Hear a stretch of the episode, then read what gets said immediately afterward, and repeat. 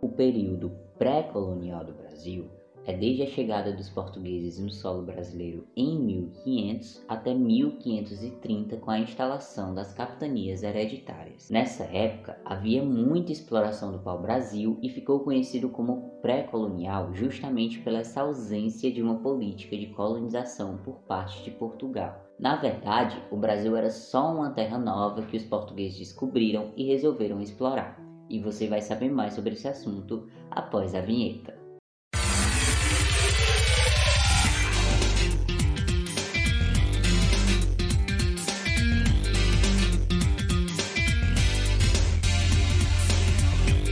Começa agora o podcast. De novo essa história?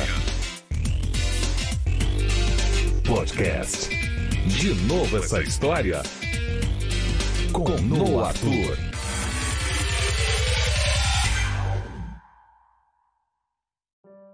Olá pessoas, tudo bom com vocês? Eu sou o Noah Arthur, sou quase um professor de história, tá faltando só me formar e sejam todos muito bem-vindos ao podcast De Novo Essa História, aqui onde eu sempre vou trazer um assunto massa de história para falar para vocês. Hoje o assunto do episódio 43 é o período pré-colonial e por que, que eu trouxe esse assunto. Me mandaram uma DM no Instagram pedindo para eu falar sobre o reinado no Brasil. Só que eu não poderia chegar no reinado do Brasil sem antes explicar alguns processos que vieram antes. Então eu vou falar sobre o período pré-colonial, o período colonial, a chegada da corte portuguesa aqui no Brasil e depois eu vou falar sobre o primeiro e o segundo reinado brasileiro, tá? Esse primeiro episódio vai ser sobre o período pré-colonial, aí próximo domingo eu vou falar sobre o período colonial e assim sucessivamente, certo? Então vai ser meio que uma série de episódios falando sobre história do Brasil, sobre o período pré-colonial até o segundo reinado, ok? Então agora sem mais delongas, bora pro assunto.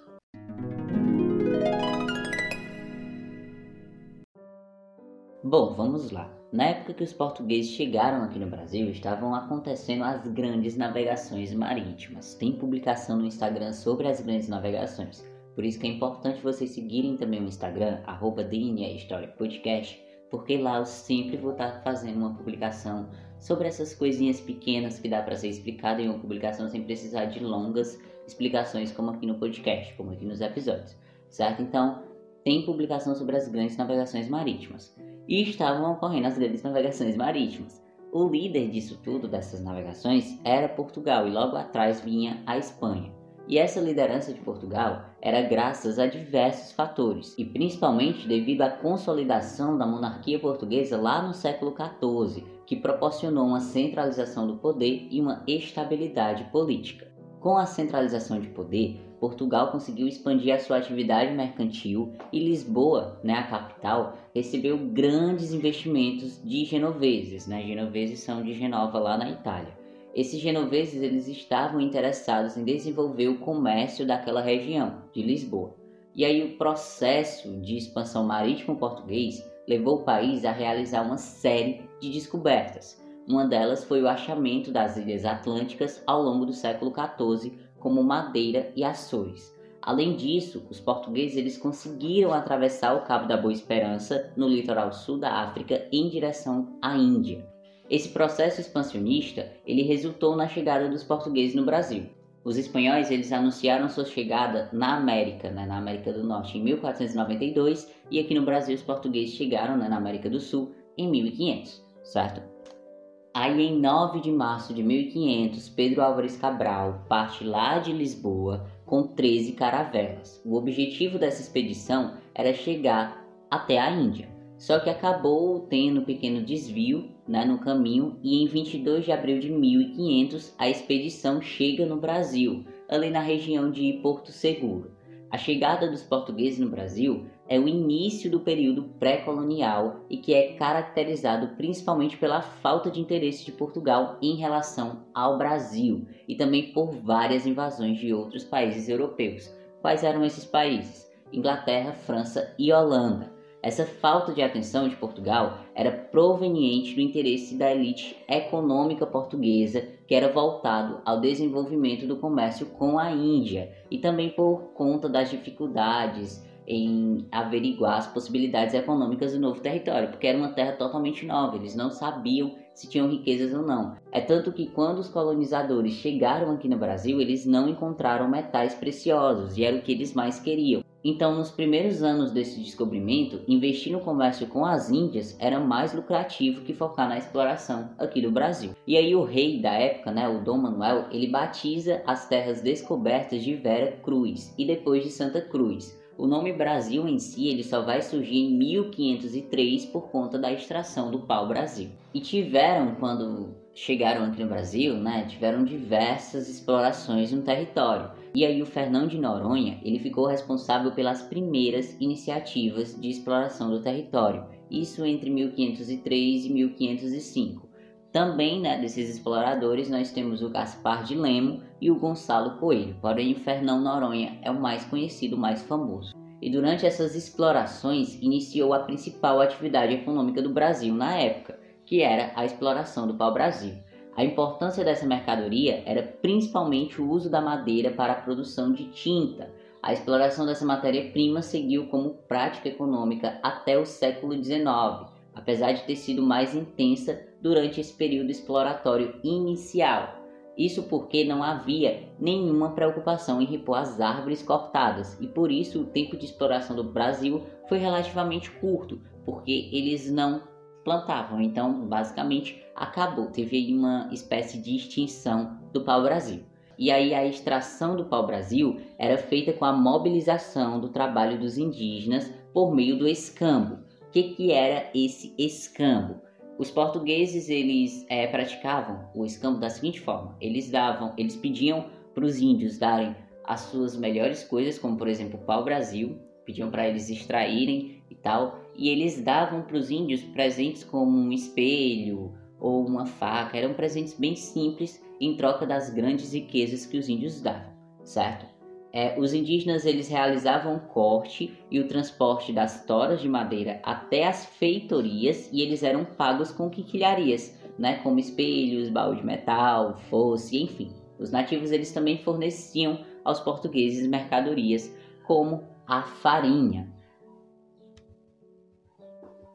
A política que os portugueses adotaram no Brasil foi a mesma implantada na costa do litoral africano. Então houve um incentivo à construção de feitorias. A primeira foi construída em 1504 com o intuito de facilitar o armazenamento e envio do produto. As feitorias elas passaram a abrigar também um certo grau de organização comercial, contando com armazéns e mercados. Elas funcionavam como entrepostos comerciais que armazenavam as mercadorias para serem transportadas para a Europa. É importante pontuar aqui que os indígenas eles também viram nos portugueses possíveis aliados, já que as tribos elas viviam em conflitos uma com as outras. Só que, né, porém, todavia e entretanto, as coisas elas começaram a desandar para os índios quando uma série de coisas começaram a ocorrer. Que série de coisas eram essas? perda de territórios, mortes por doença, porque os portugueses eles trouxeram muita doença, repressões culturais e religiosas, né? Porque os portugueses eles queriam implantar ali a sua religião, que era o catolicismo, mortes por confronto, porque os índios eles começaram a confrontar os portugueses e os portugueses eles eram mais fortes assim com o poder bélico, eles tinham armas, então logicamente eles matavam muitos índios, assim como a escravização. Só que os índios eles só não foram muito escravizados por conta dos jesuítas, porque acontece o seguinte: é, os índios eles eram pardos e como era que os jesuítas pensavam? Eles pensavam que os índios eles ainda tinham salvação porque eles eram pardos, eles não eram totalmente escuros. Já os negros africanos, os pretos, eles eram mais escuros. Então é, os, eles pensavam na época que eles estavam mais perto do inferno, por isso que a sua pele era mais escura, porque estava queimada. Então eles não precisavam de salvação. Então, os jesuítas eles protegiam os índios e deixavam os negros serem escravizados. Mas isso aí eu vou falar mais para frente quando começar a escravização do povo africano,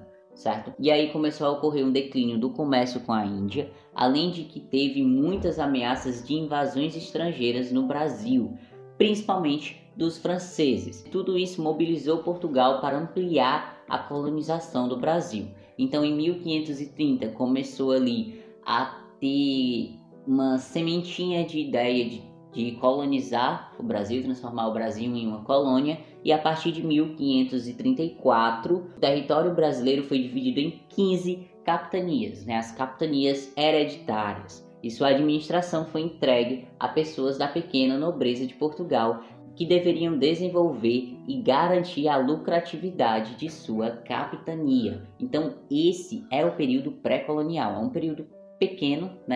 São só 30 anos, por isso que esse episódio ficou pequeno, mas eu acredito que os outros episódios sucessivamente vão ser mais complexos. Lembrando que lá no Instagram tem uma publicação que eu fiz falando sobre o descobrimento do Brasil, sobre as capitanias hereditárias e sobre as grandes navegações. Então, por isso que é importante vocês seguirem o Instagram, arroba DNA História Podcast. Tá? Isso é tudo que vocês precisam saber sobre o período pré-colonial. Se quiserem mandar sugestões e feedbacks, enviem lá no Instagram, arroba DNA História Podcast ou no Gmail de novo essa história podcast@gmail.com. Vou ficar muito feliz de receber feedback, vou ficar muito feliz de receber sugestões e eu sempre vou procurar trazer as sugestões que vocês me mandarem, tá? Então é isso, um bom domingo para todo mundo. E lembrando que se esse episódio não sair no domingo, é porque o Spotify ele está avaliando todos os meus episódios desde que um dos episódios foi denunciado por conteúdo impróprio. Então, o Spotify sempre vai analisar os meus episódios antes de lançar, então ele nem sempre lança no domingo, certo? É isso, tá? Bom domingo para todo mundo, boa semana e vida longa e próspera a todos!